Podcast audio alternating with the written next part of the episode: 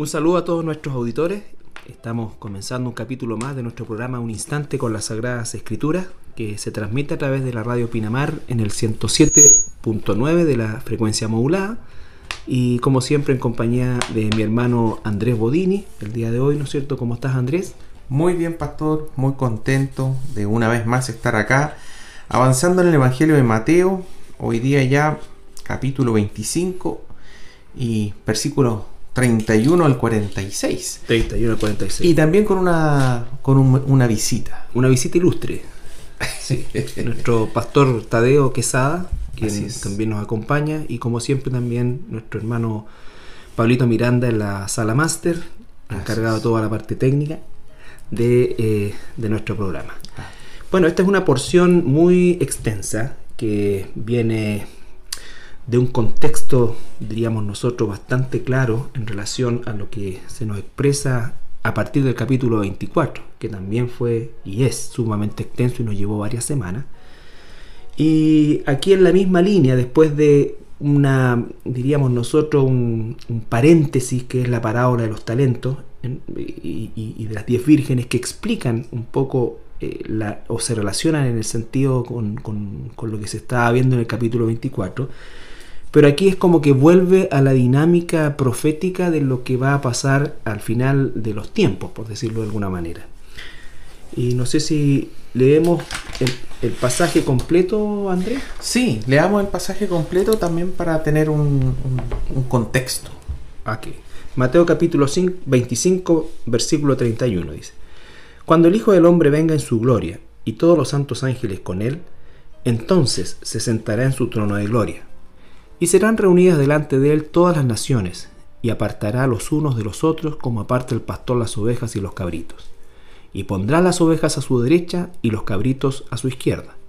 Entonces el rey dirá a los de la derecha, Venid, benditos de mi Padre, heredad del reino preparado para vosotros desde la fundación del mundo. Porque tuve hambre y me disteis de comer, tuve sed y me disteis de beber, fui forastero y me recogisteis, estuve desnudo y me cubristeis, enfermo y me visitasteis en la cárcel y vinisteis a mí. Entonces los justos le responderán diciendo, Señor, ¿cuándo te vimos hambriento y te sustentamos, o sediento y te dimos de beber? ¿Y cuándo te vimos forastero y te recogimos, o desnudo y te cubrimos? ¿O cuándo te vimos enfermo, o en la cárcel y vinimos a ti? Y respondiendo el rey les dirá, De cierto os digo que en cuanto lo hicisteis a uno de mis hermanos más pequeños, a mí me lo hicisteis. Entonces dirá también a los de la izquierda, Apartaos de mí, malditos, al fuego eterno preparado para el diablo y sus ángeles. Porque tuve hambre y no me disteis de comer, tuve sed y no me disteis de beber, fui forastero y no me, no me recogisteis, estuve desnudo y no me cubristeis, enfermo y en la cárcel y no me visitasteis. Entonces también ellos le responderán diciendo, Señor, ¿Cuándo te vimos hambriento, sediento, forastero, desnudo, enfermo o en la cárcel y no te servimos? Entonces les responderá diciendo, De cierto os digo que en cuanto no lo hicisteis a uno de estos más pequeños, tampoco a mí lo hicisteis. E irán estos al castigo eterno y los justos a la vida eterna. Bien. Bueno, una de las primeras cosas que, que- es importante hacer, como siempre hacemos Carlito, ¿cierto? Es eh, dar un poquitito el contexto de esto. Eh, acordémonos que estamos viendo la última semana terrenal de Jesucristo Así es. y probablemente según varios, eh, más o menos el día miércoles, donde Jesús confrontó directamente a los escribas, fariseos, religiosos, eh, quienes trataron de tentarle, probarle. Luego Jesús hizo y, y entregó una serie de parábolas donde los dejó muy mal a ellos. Y luego de frentón eh, llamó al pueblo, que acuérdense que esa era la semana de, de, De la Pa- Pascua. de la Pascua y por lo tanto eran más más o menos un millón de personas que estaba por ahí dando vueltas. Es decir, ante una gran multitud, ante una cantidad gigantesca de personas, eh, Jesucristo eh, llama a las personas a hacer las cosas que ellos dicen, pero no las que hacen. Y una y otra y otra y otra vez, ¿cierto? Los deja en vergüenza. Y luego de todo eso, durante todo ese día que fue realmente, me imagino yo, desesperante para los escribas y fariseos, eh, Jesucristo dice en Mateo 24.1, dice que Jesús salió del, del templo y cuando se iba se acercaron sus discípulos para mostrarle los edificios del templo. Jesús les respondió y le dijo, ¿ves todo esto? De cierto os digo que no quedará aquí piedra sobre piedra que no sea derribada. Y llegamos a Mateo 24.3, donde dice que, y estando él sentado en el monte de los olivos, los discípulos se le acercaron aparte diciendo, dinos cuándo serán estas cosas y qué señal habrá de tu venida y del fin del siglo. Entonces, eh, y luego todo el capítulo 24, ¿cierto? Es justamente Jesús que empieza a responder estas dos preguntas. ¿Cuáles son las señales de la segunda venida de Jesús? ¿Y cuáles serán las señales del fin del siglo? Y ahora ya nos encontramos, como, mencionabas tú, ya en el capítulo 25, donde Jesús empieza a hablar sobre su, segunda venida. Exactamente, su segunda venida. Y que parte, ¿cierto? Eh, eh, la porción que estamos leyendo con eh, Jesús declarando claramente, digamos, en el versículo 31, dice, cuando venga el Hijo del Hombre, cuando el Hijo del Hombre venga en su gloria y todos los santos ángeles con él, entonces se sentará en su trono de gloria y serán reunidas delante de él todas las naciones, y apartará los unos de los otros como aparta el pastor las ovejas de los cabritos.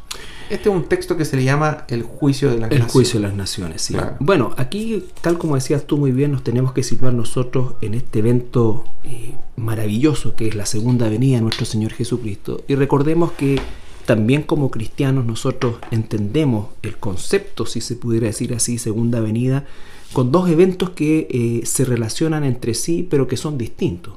El primero de ellos que no tiene eh, señales propiamente tal, podríamos decir nosotros, que es el rapto, de la iglesia, ¿no es cierto? Y lo que estamos, o lo que a lo que Jesús se está refiriendo a partir de acá del versículo 31 es del regreso después de esos siete años de tribulación y gran tribulación que ocurrirán en la tierra mientras la iglesia se encuentra en el cielo. Claro, todo eso es después del rapto. Después del rapto, correctamente, ¿no es cierto? Entonces, eh, se está refiriendo a que Jesús regresa a la tierra y todas las profecías que también revisamos durante el estudio de Mateo, entre esas, ¿no es cierto?, que Jesús volverá y posará sus pies en el monte de los olivos, en fin. Vale decir que estamos hablando ya no de Jesús que nos espera a la iglesia en las nubes del cielo, sino que a un Jesús que regresa y toma posesión de su trono aquí en la tierra. Y cuando está diciendo, dice, cuando el Hijo del Hombre, venga, eh, esto también es importante porque en el idioma original es una afirmación absoluta, similar a una orden militar, similar a cuando el centurión, si usted se recuerda cuando lo vimos, dice yo soy hombre bajo órdenes y también tengo gente bajo mi, mis órdenes, entonces si a uno le digo ve, va, o sea, es una orden que no hay lugar a dudas que se va a cumplir. Es un hecho. Es un hecho, exactamente. Su, regreso es un hecho. Exacto, eso, eso es importante porque eh, las palabras de Jesús nunca son eh, a medias tintas, diríamos nosotros, que pudieran dejar eh, otra posibilidad. en este caso, ¿no es cierto? No existe otra posibilidad que esto, tal como dices tú, ¿no es cierto? Es un hecho. Un hecho que se va a cumplir. Un hecho que se va a cumplir. Y entonces, él dice que vendrá con sus santos ángeles. Si nosotros ampliamos un poquito más esto, vamos a ver que nosotros también vendremos con el Señor Jesucristo, no lo vamos a tratar en, este, en esta situación, pero la iglesia viene también con el Señor Jesucristo. Los santos de Dios. Los santos de Dios, correcto, ¿no es cierto? Y eso queda muy bien explicado en el libro de Apocalipsis. Sin embargo, el foco que estamos viendo aquí es que hay una certeza de que Él vendrá, hay una certeza de que Él establecerá su trono aquí en la tierra y se va a sentar, que es la actitud eh, típica o característica de cuando un rey va a eh, recibir, por así decir, la información de un culpable, de un acusado, y después él, por supuesto, emitirá un veredicto. Mm, está sentado. Es como, no es una actitud pasiva, sino que es una actitud de poder. Tal como hoy día si nosotros decimos Jesús está sentado a la diestra del Padre, eso pudiera sonarnos a nosotros una situación pasiva, pero no, es una posición de poder de poder. Es exactamente cuando el rabino se sentaba, ¿no es cierto?, y comenzaba una enseñanza, eh, eh, determinaba esa mm. situación de, primado, de, importancia.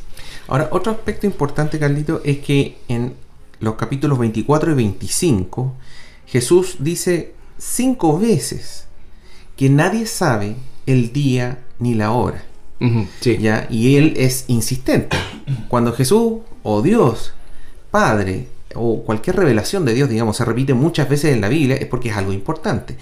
Y eso lo que uno puede deducir es que como no se sabe el día y la hora, debemos estar permanentemente preparados. Así es. Entonces, claro, nadie sabe el día y la hora para la segunda venida de Jesús, pero si usted, por ABC motivo, eh, eh, no ha recibido al Señor Jesucristo, usted no es cristiano, usted es una persona que está recién eh, escuchando, no sabe, etcétera, digamos, usted debe estar en la misma posición. Nadie sabe en qué momento uno va a morir. Y esa muerte, la muerte de uno hoy en día, es equivalente a la segunda venida de Jesús. ¿En qué sentido? En el sentido de juicio. Porque también la escritura dice que en, en, en Hebreos 9:27 dice, y de la manera que está establecido para los hombres, que mueran una sola vez y, de- y después de esto el juicio. Sí. Entonces, si uno no, es- no llega a vivir hasta este momento, una persona que no, es, no cree en Dios, digamos, eh, llega a vivir hasta este momento donde viene la segunda venida de Jesús, debe saber eh, de que si uno muere antes, digamos, eh, va a tener juicio. O sea, en el fondo, lo que está diciendo Jesús es que va a haber un juicio inminente para todo el mundo, digamos, no hay excepción. Exacto. Y por lo mismo, uno debe estar preparado en todo momento. Así es. Bueno, escatológicamente, y lo hemos visto a lo largo del, estudio de Mateo, escatológicamente nosotros encontramos tres juicios, ¿no es cierto? Un juicio eh, ante el eh, al tribunal de Cristo, que es el juicio sin que no tiene que ver con condenación o salvación, sino que es el juicio de las obras, por así decir, que nos lo relata Corintios, primera de Corintios, ¿no es cierto? Y que hace, segunda de Corintios, que hace relación a la iglesia en, el cielo, donde nuestras obras serán puestas y bueno, y se, quemarán las que no son y, las que son de oro, plata, piedras preciosas, pe- eh, perse- eh, perdurarán. En segundo juicio se está refiriendo acá, al, al que estamos hablando, que es el juicio a las naciones, un juicio que va a tener lugar al final de ese periodo de tribulación y gran tribulación, y el juicio ante el gran trono blanco, en el cual comparecerán todos los perdidos de todos los siglos a lo largo de la historia humana.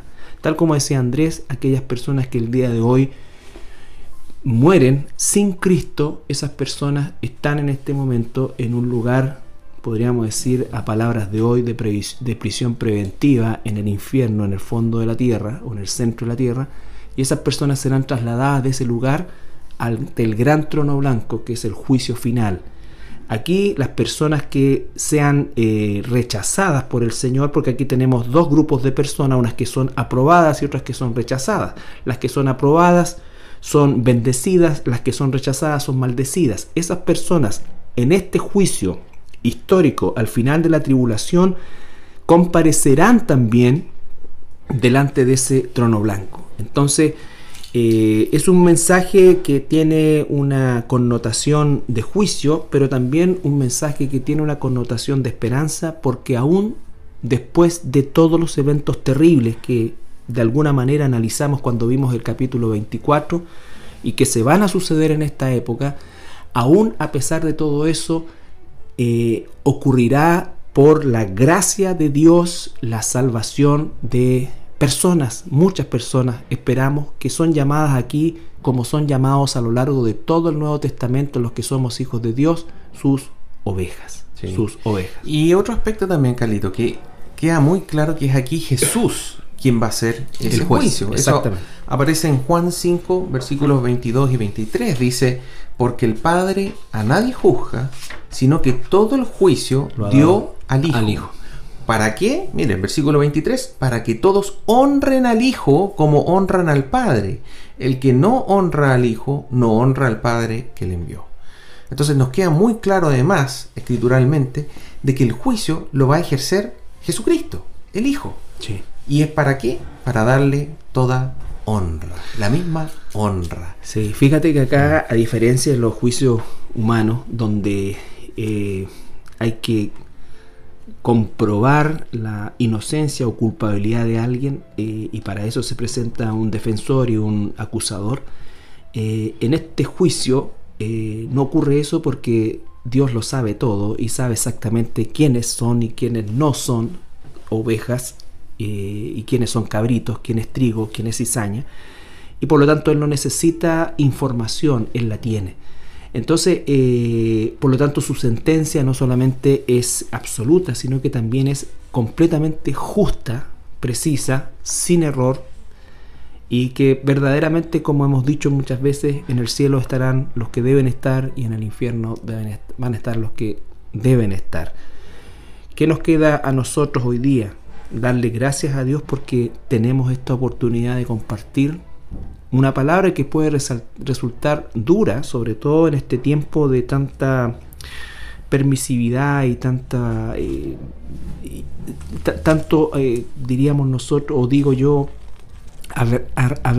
aversión mejor dicho a, ser corregido a ser juzgado en fin eh, y tanto libertinaje o tanta supuesta libertad que tenemos y ausencia de Dios que hay. Pero sepa usted que hay un juicio que viene hay un juicio venidero, hay un rey venidero que viene, el Señor Jesucristo viene y ya no vendrá por segunda vez como un corderito que vino a morir por nuestros pecados, sino que vendrá como un rey soberano, rey de reyes, señor de señores, que trae en primer lugar un juicio, un juicio a las naciones.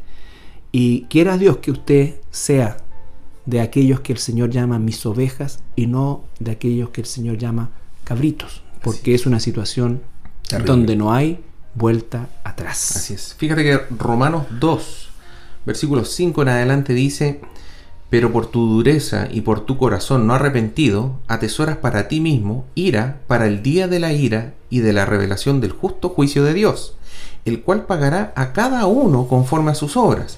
Vida eterna a los que perseverando en bien hacer, buscan gloria y honra e inmortalidad pero ira y enojo a los que son contenciosos y no obedecen a la verdad, sino que obedecen a la injusticia, tribulación y angustia sobre todo ser humano que hace lo malo, el judío primeramente y también el griego, pero gloria y honra y paz a todo el que hace lo bueno, al judío primeramente y también al griego, porque no hay acepción de personas para con Dios.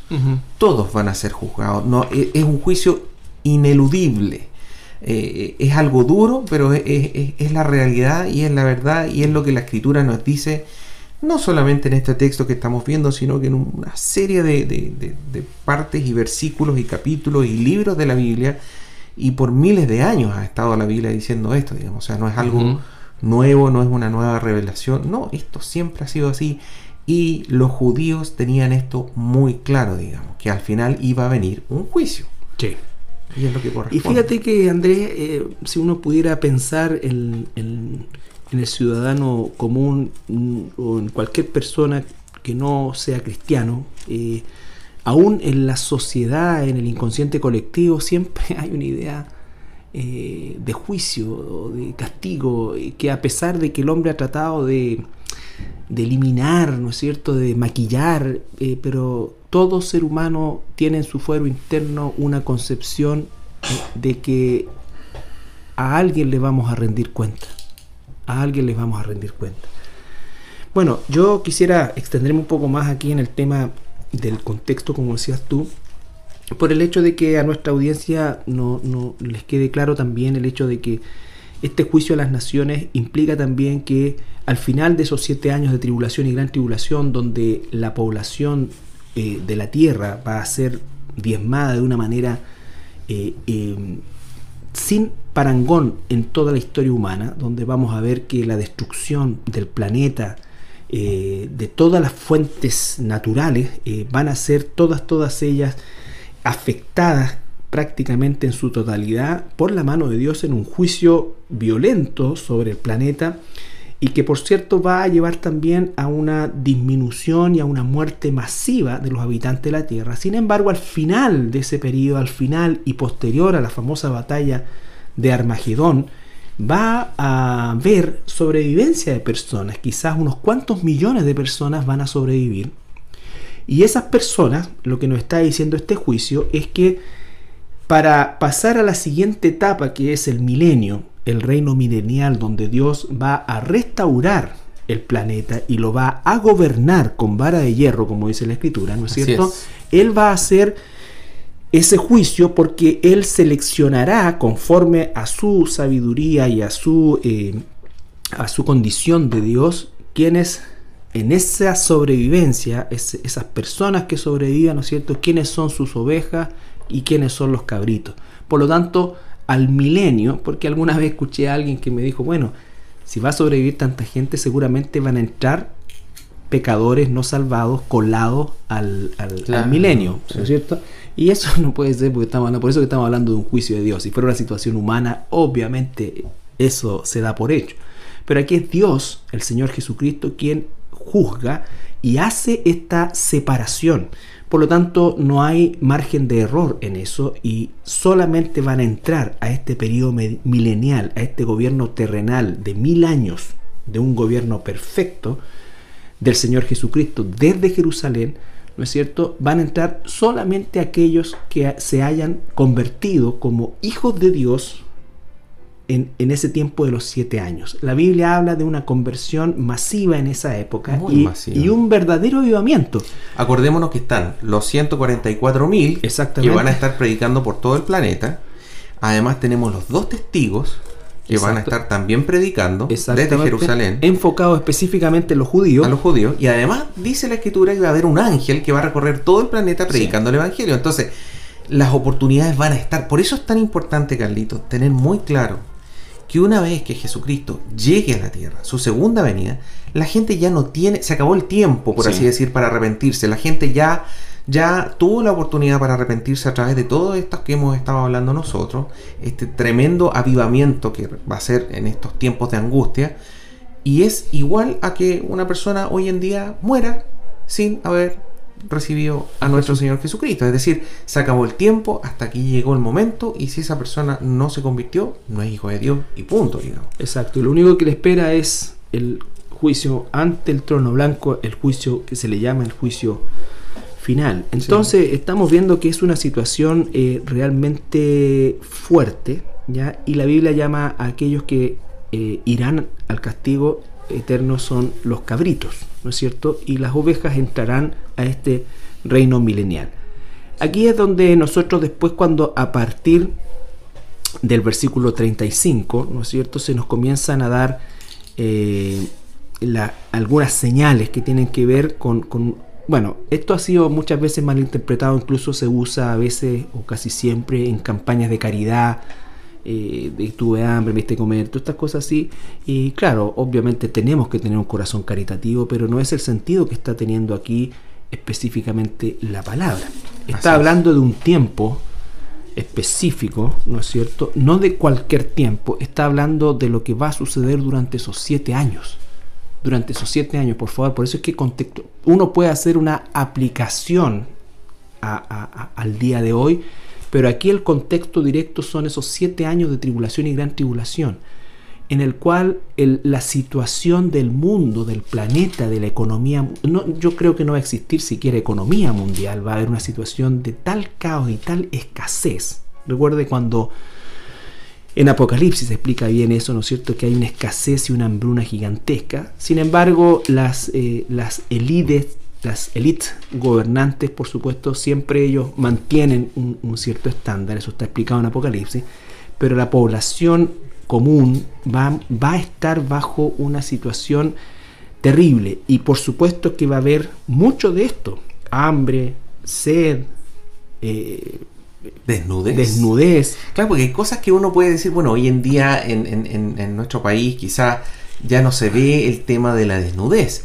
pero el contexto es la tribulación, gran tribulación e ira de Dios. Ese es el contexto. Es el contexto. Ira de Dios. Me faltó esa tercera parte que es, muy, muy, muy... Es el último periodo de esos siete años, ¿cierto? Donde realmente las cosas ya son terribles, espantosos los castigos de parte de Dios. Exactamente. Y eso me visitaste y en la cárcel eh, es algo, bueno, que se, se vivió durante el periodo de la persecución de la iglesia, porque obviamente si arrestaban cristianos, y eran visitados por personas, se daba por entendido que quienes visitaban a esos cristianos también lo eran y por lo tanto era firmar su sentencia de cárcel.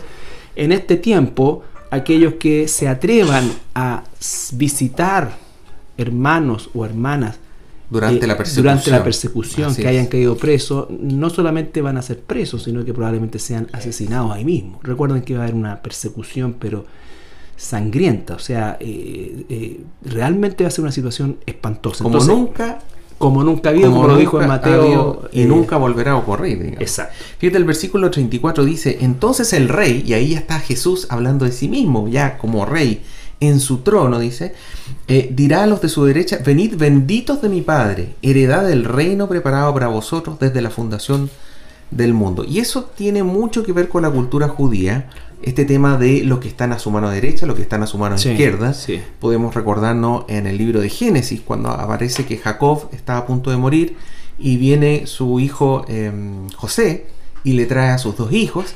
Y él le dice, José se da cuenta de quién está a su derecha, quién está a su izquierda. Y él dice, no, el primogénito no debiera estar a tu derecha. Y él dice, no, porque esto es así como corresponde. En el fondo, quién está a la derecha, quién está en la mano derecha es aquel que va a recibir la bendición, Sí. por un lado, todo tipo de bendiciones. Y por otro lado, quién va a recibir la herencia.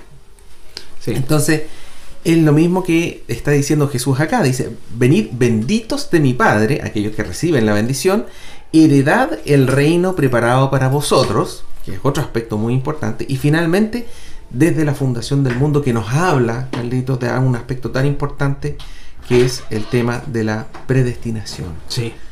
Dios en su soberana poder, digamos, ya ha definido, ya está definido, ya está escrito quiénes van a entrar al reino milenial, quiénes son sus hijos. Y Sí. eso, eso es algo que también nos cuesta a nosotros como cristianos aceptar, pero está escrito, o sea, no hay, no hay, no, no podemos, por así decir, eh, eh, empezar a borrar versículos que hablen de este tema. Sí, bueno, la paradoja del, del- para nosotros como cristianos muchas veces se produce en que eh, tratamos de, o mejor dicho, tratamos, bien digo en realidad, de, amalgamar dos instancias que son para nosotros incomprensibles desde el punto de vista de nuestra realidad mental, si se quiere, y de nuestra experiencia humana, que es la soberanía de Dios con los eventos que están sucediendo, con nuestra propia eh, actuación o nuestros propios hechos versus lo que Dios ha predestinado. No podemos hacer una separación, es decir, yo no estoy haciendo lo que estoy haciendo sin que Dios sepa que lo estoy haciendo y sin que Él permita que lo esté haciendo, pero por otro lado lo estoy haciendo y estoy tomando decisiones y esas decisiones pueden ser buenas, pueden ser malas, pueden ser pecaminosas. Todo tiene control, pero si son pecaminosas, el que Dios sea soberano sobre todo eso no me exime de mi culpa. Entonces, es, es- es- ese es el, el- el puente que no podemos nosotros construir ni debemos intentar construir, pero no por eso nosotros debemos negar.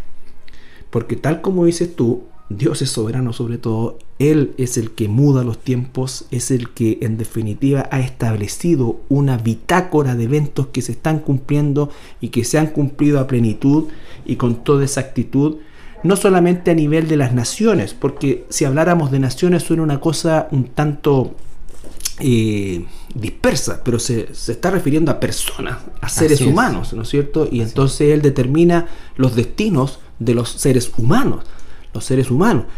Y vuelvo a insistir, o sea, eh, los que no son, o los que son cabritos en, esta, en este juicio, eh, por supuesto que la soberanía de Dios opera también en eso, pero eso no los exime de su culpa, porque la salvación no consiste en, eh, en- no tiene que ver con nosotros, tiene que ver con la soberanía de Dios. Y eso, por eso también, Carlito, es tan importante entender algo que mencionabas tú. Este, estos versículos del 35, ¿cierto? Al 37, donde Mm. Jesús le empieza a decir, porque tuve hambre, me diste a comer, tuve sed, me diste a beber, estuve enfermo, me, me, visitasteis en la cárcel, etcétera Porque una persona inmadura quizá podría pensar, chuta, entonces la salvación es por obras. Claro. Y es importante entender que no es así y jamás ha sido así. De hecho, cuando dice venid, no dice venid eh, personas que hacen el bien, eh, venid personas que regalan dinero, personas que hacen buenas obras. No, venid benditos. Somos benditos, somos bendecidos, digamos. Sí. Pero eso es absolutamente inmerecido. Sí. Dios ha querido por su, por su absoluta potestad y, y, y, dice la escritura muchas veces en el Antiguo Testamento, por amor a sí mismo, ha querido salvarnos a nosotros. Pero no es por nuestros méritos, sino que al revés, es que todo aquel verdadero Hijo de Dios, todo aquel que ha sido realmente salvado, todo aquel donde mora el Espíritu Santo, va a dar fruto del Espíritu, lo que aparece en Gálatas 5, 22 y 23, y por otro lado va a ser buenas obras. Se van a traducir, ese fruto se va a traducir en obras. Se va a traducir en obras y va a ser visual. El, Jesús mismo dijo, por los frutos los conoceréis. Es decir, obviamente aquel cristiano, cristiana, que realmente es hijo de Dios, no va a poder esconder no, esa luz. Y no va a quedar, eh, eh, no va a, quedar indiferente a, la necesidad de los demás, aun cuando eso le cueste la vida. Recuerde que estamos viendo Santiago también el día domingo y Santiago dice la fe sin obra es muerte. Está hablando de cosas que tienen que ver con una transformación interna que se expresa en una forma de vida distinta. Y dice entonces, si antes nosotros nos eh, compadecíamos de alguien porque estaba con problemas de vestuario, por ejemplo, o de necesidad de alimento, y solamente nos dolemos y decimos, pucha, qué, terrible lo que está viviendo, pero no tenemos una acción hacia eso, bueno, eh, tenemos una fe a los ojos de lo que nos dice Santiago, una fe muerta. Así es. Y Entonces, 37 dice, eh, perdón, perdón, el 30 y el 40 dice, y respondiendo el rey les dirá, de cierto os digo que en cuanto lo hicisteis a uno de estos mis hermanos más pequeños, a mí lo hicisteis. Y ese es un detalle bien importante, Carlito, porque en el fondo lo que está diciendo ahí Jesús es que todo este actuar es a la hermandad. Sí. Es a los hijos de Dios. Lo que veíamos hace un par de días, digamos, el fruto siempre es en beneficio de otro. Uno como fruto o, el fruto que, el Espíritu Santo produce en nosotros eh, no es ni siquiera para nosotros mismos, es, de beneficio a nosotros. Pero yo quería hacer un hincapié también en lo que dijiste tú de, de, las obras que se producen eh, por el hecho de que de un cristiano verdadero, porque fíjate que la actitud de los, de, de, los hermanos y hermanas que en ese entonces reciben esta bendición, esta bendición dice, mm. ellos preguntan, ¿cuándo te vimos hambriento? O sea, ellos obraron humildad con humildad y en la naturaleza nueva que tenían. O sea, no hicieron lo que hicieron ni siquiera ni para ser visto ni para ganarse nada, sino porque Dios había transformado su corazón. Entonces, no le dijeron, por supuesto, aquí tengo el certificado, aquí está el certificado de todas las cosas buenas que he hecho, mira aquí, hombre del año, etcétera. Lo hice pensando en eso. No, es algo que va a, ocurrir espontáneamente. Es parte de la nueva naturaleza. Dice que somos nueva criatura. Y esa nueva criatura de por sí va a generar todas estas buenas obras y va a producir todo este fruto del Espíritu. Todos estos cambios. Vamos a ir a una pausa musical y regresamos. Bien, regresamos de nuestra pausa musical y estamos con este capítulo 25, esta sección que quizás para eh, algunas personas que nos están escuchando les resulte un tanto complicado. Ha escuchado palabras de juicio, de segunda venida, de trono, ¿no es cierto? Estamos tratando de relatarlo de la, de la manera más amena posible, pero obviamente aquí hay elementos previos que son absolutamente necesarios para para entender y por lo tanto le invitamos a revisar o repasar ¿no es cierto? los capítulos anteriores de, nuestro programa que están en nuestra página y por supuesto eh, ir haciendo un estudio eh, para tener, como digo, esta, esta información previa que es absolutamente imprescindible para entender, eh, bueno, gran parte y si no toda la sección desde el capítulo 24 para adelante. Sí, Carlito, algo que mencionas tú ahora, en realidad es muy duro escuchar porque esto se habla, se trata de juicio. Esto es juicio. Y mucha gente, quizá que no ha leído jamás la Biblia o que no sabe mucho, puede decir, pero ¿cómo Jesús tan, tanto que habla de juicio? ¿Que, que, no es amor? ¿Que acaso Cristo no es amor? ¿Que acaso Dios no es amor? Y uno que ya ha leído, estudiado un poquitito más, uno se da cuenta que esto es amor. Lo que está diciendo Jesús y lo que dice la Escritura es que hay un juicio inevitable. ¿Y qué otra, qué, mayor amor que decirle a aquellos que lo desconocen, advertirles y decirles una y otra vez va a venir un juicio y ese juicio es terrible. cuántas veces Jesús en el Nuevo Testamento dice que va a haber lloro y crujir de dientes. Busquen esas palabras en el Nuevo Testamento, se van a ir de espalda. Jesús insiste una y otra y otra y otra vez el lloro, el fuego, el, dolor que va a haber permanente y eterno. Entonces, esas son palabras duras, pero en el fondo son palabras de amor, así como nosotros también, con ese mismo amor, debemos advertir y es parte de la evangelización que debemos hacer a aquellas personas que están cerca de nosotros, que están dispuestos a escuchar, de llamarlos en amor y advertirles sobre este juicio que ha de venir sí o sí.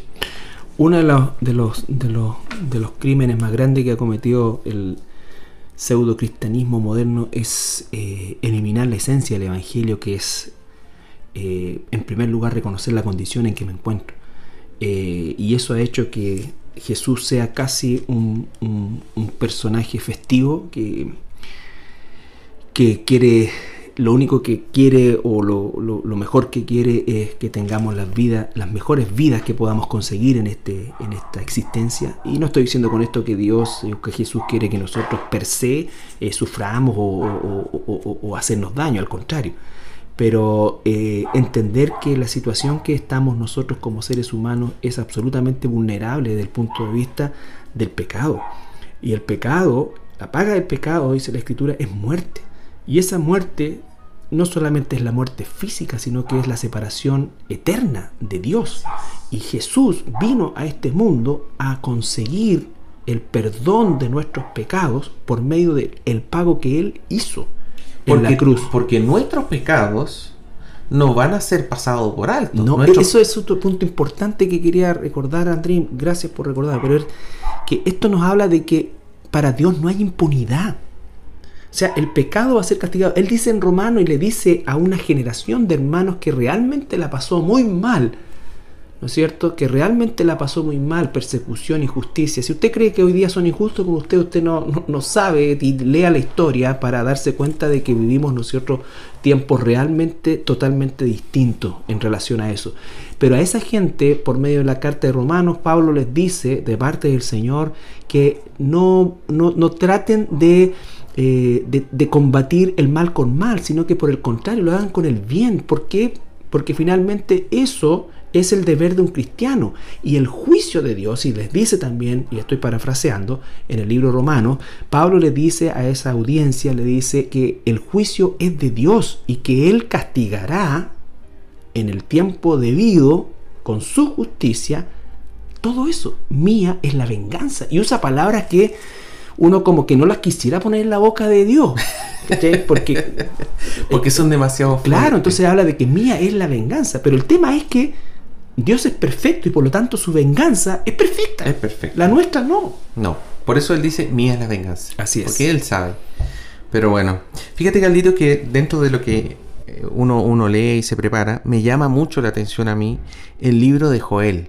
El libro de Joel habla mucho sobre esta segunda venida en el capítulo 3. Joel 3, versículos 13 al 14 dicen, Echad la hoz, porque la mies está ya madura. Venid, descended, porque el lagar está lleno. Rebosan las cubas, porque mucha es la maldad de ellos. Muchos pueblos en el valle de la decisión, porque cercano está el día de Jehová en el valle de la decisión. Versículos 16 y 17, también Joel 3, dicen, y Jehová regirá desde Sión, rugirá desde Sión, perdón, y dará su voz desde Jerusalén, y temblarán los cielos y la tierra, pero Jehová será la esperanza de su pueblo y la fortaleza de los hijos de Israel.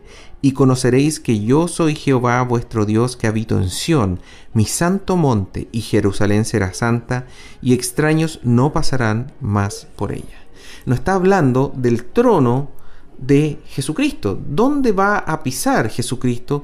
Dice, em, creo que es Zacarías, si no me equivoco, capítulo 14, versículos 1 al 4, donde menciona que en este caso Jesucristo va a pisar eh, el monte de los olivos y se va a producir un gran y un gran valle, dice también se va a producir. Y que es en el fondo una representación de este juicio, esta separación eh, esta cima con S, ¿cierto? Que en el fondo lo que hace es separar los cabritos de las ovejas, ¿cierto? Este juicio, y dice que de ahí va a regir, el Apocalipsis dice que va a regir, Apocalipsis 19 dice que va a regir con vara de hierro, va a ser duro, pero con una dureza perfecta, como dices tú, Carlito. Sí. Entonces, Ahí, ahí va a ser el, centro de, de evento, digamos, de todo esto que estamos leyendo nosotros. Sí, y volvemos otra vez a la importancia de Jerusalén, de Israel, como locación de los eventos que se sucedieron en, la época que estamos leyendo específicamente la escritura, y es en ese mismo lugar del mundo donde va a terminar la historia del cristianismo, eh, en el sentido, digamos, del tránsito terrenal del, cristianismo. El mismo Señor que murió en, la cruz del Calvario, en, en el área de Jerusalén, que es un área muy pequeña, en esa misma área ahora vendrá como rey. Tal como dice Hebreos que leías tú, ¿no es cierto? Que él vendrá un juicio y dice que entonces su segunda venida ya no tiene relación con el pecado, sino que vendrá a buscar a los que le esperan. Y casi eso, buscar a los que le esperan, podríamos nosotros catapultarlo también a esta época, porque ciertamente, al igual que hoy, la única esperanza del pueblo de Dios es el regreso de Jesús. El tema es que hoy día nosotros no lo vemos tan así por las circunstancias en las cuales vivimos. Circunstancias que nublan nuestro, nuestra pasión por, por ese regreso del Señor. Pero en esta época, cuando esas circunstancias van a ser completamente distintas, la esperanza y el deseo y el anhelo va a ser lo único que sostenga a aquellos hermanos y hermanas ovejas de Dios la segunda venida del Señor. La segunda venida. La iglesia hoy día piensa poco en el regreso de Cristo en términos generales. El cristiano promedio no tiene en su pensamiento, o no tenemos para incluirme con justicia, el pensamiento del el inminente rapto de la iglesia, que es la parte que nos corresponde a nosotros, esa parte, eh, y por lo tanto eso le quita también pasión a nuestra forma de vivir conforme a la voluntad de Dios. Ahora, Obviamente mis palabras no son de juicio ni enrostramiento, sino que son de arrepentimiento. Y si hay hermanos o hermanas que están escuchando y que eh, hemos perdido ese primer amor por causa de, del día a día del mundo, ¿no es cierto? Y de buscar nuestro reino y no el reino de Dios, entonces nosotros debemos eh, volvernos de ahí. Volvernos de ahí, estamos, estamos a tiempo. El Señor todavía no ha venido anhelamos su venida, pero entendemos también, como dice la carta de Pedro, que su regreso aún es por misericordia, porque está esperando arrepentimiento. Así es. Bueno, del versículo 41 en adelante, Jesús se da vuelta y empieza a hablarle ya no a las ovejas, sino a los cabritos de la izquierda. A los cabritos de la izquierda, ¿cierto? No, estamos hablando en términos políticos, por favor. Y no, no, no. Eh, aquellos que no son bendecidos. No extrapole eh, en esos términos. No, es, se refiere a aquellos que no son bendecidos, a aquellos que no heredarán el reino de Dios, porque les dice, con palabras muy duras, apartados de mí, malditos, al fuego eterno preparado para el diablo y sus ángeles. El, el infierno eterno, el fuego eterno, el lago de fuego, no fue preparado para el ser humano. Dios no creó eso para decir, ay, ahí voy a lanzar a la gente para que sufra, sino que fue, fue preparado para el diablo y sus ángeles. Y después, versículos 42 en adelante, ¿cierto? Eh, les dice por qué y les habla nuevamente lo mismo que, que, les dijo a los bendecidos, pero al revés. Tuve hambre, no me diste de comer, tuve... Entonces, nuevamente, esto no es un tema de obras, no se vaya a confundir al leer esto. Las personas que van a ser enviadas al fuego eterno preparado para el diablo y sus ángeles, no son personas que se van por actuar mal, no se van porque mienten, porque roban, no, ellos se van porque no recibieron a nuestro Señor Jesucristo. Ahora, además de eso, ellos, por ser, por no ser hijos de Dios, necesariamente son hijos del diablo y como son hijos del diablo producen las, obras de su padre, dice la escritura, ¿cierto? Que es todo esto que estamos viendo acá. Obviamente una persona que no es cristiana va a producir malas obras. Ahora, si llega a producir buenas obras, pero si no es hijo de Dios, da lo mismo. Acá está hablando también algo que es eh, la identificación con el pueblo de Dios. Una de las cosas que eh, ha ocurrido a lo largo de los siglos cuando el pueblo de Dios es perseguido es justamente em, e, esta separación, diríamos nosotros, natural en un sentido de quiénes son o no son hijos de Dios. Por ejemplo, cuando estamos estudiando el periodo de la Edad Media, donde el catolicismo romano era eh, más que nunca el brazo de Satanás y perseguía a los santos de Dios, eh, mucha gente que pertenecía a estas eh, congregaciones, muchas de ellas clandestinas, eh, al momento de la persecución no solamente se retractaban, sino que pactaban su libertad entregando a sus propios hermanos. Eso ha sucedido a lo largo de la historia. Apareció en la iglesia apostólica, estaba en la iglesia primitiva, se dio mucho en la iglesia medieval, ¿no es cierto? Y seguramente, con toda certeza, se va a dar en esa época. O sea, una persona que en definitiva no va a estar dispuesta a sufrir por causa del Evangelio, y si no está dispuesta a sufrir por causa del Evangelio, tampoco va a poder, a querer sufrir por otro, un hermano, una hermana suya, en el caso de lo que estamos viendo acá. Entonces lo grafica muy bien porque está hablando de rechazar también al pueblo de Dios. No asistió al pueblo de Dios, lo negó, ¿no es cierto? Y eso ciertamente es una señal eh, inminente de que no es un hijo de Dios. No es un hijo de Dios. y cabrito. Y versículo 46 dice, e irán esto estos al castigo eterno y los justos a la vida eterna. Y eso es algo que uno tiene que, tener muy claro, la palabra eterna que se repite ahí dos veces, ¿cierto?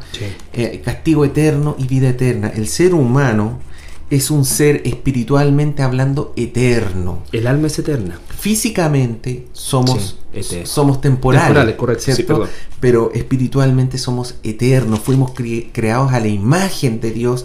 Y en ese sentido, cuando dice que fuimos creados a la imagen, eso también implica el tema que tenemos una espiritualidad eterna y lo que llama el Señor y que llamamos nosotros y que debemos recordar también nosotros permanentemente es este aspecto de eterno, las consecuencias de, nuestro, de nuestra vida, de nuestro actuar, van a ser consecuencias eternas. Así es, el cielo, el lago de fuego, eterno. La decisión es nuestra, es nuestra sabiendo que no podemos obviar la soberanía de Dios. Pero sin duda alguna, todos nosotros somos responsables de nuestro pecado. Y la gracia de Dios caiga sobre aquellos que no le han recibido aún y que el Espíritu Santo redarguya a aquellos que quizás están en una condición tibia por causa de, de, este acomodo con el mundo. Porque tal como tú decías Andrés, en cualquier momento se pueden desatar estos juicios en la vida de personas. Cuando una persona muere sin Cristo, no hay vuelta atrás. Lo único que le espera es esa condena eterna. Y al revés, cualquier hermano o hermana nacido de nuevo, no por sus méritos, sino por la gracia de Dios, muere en este momento físicamente, comienza a vivir inmediatamente esta, estas palabras de la vida eterna de los justos. Vamos a la pausa musical y regresamos.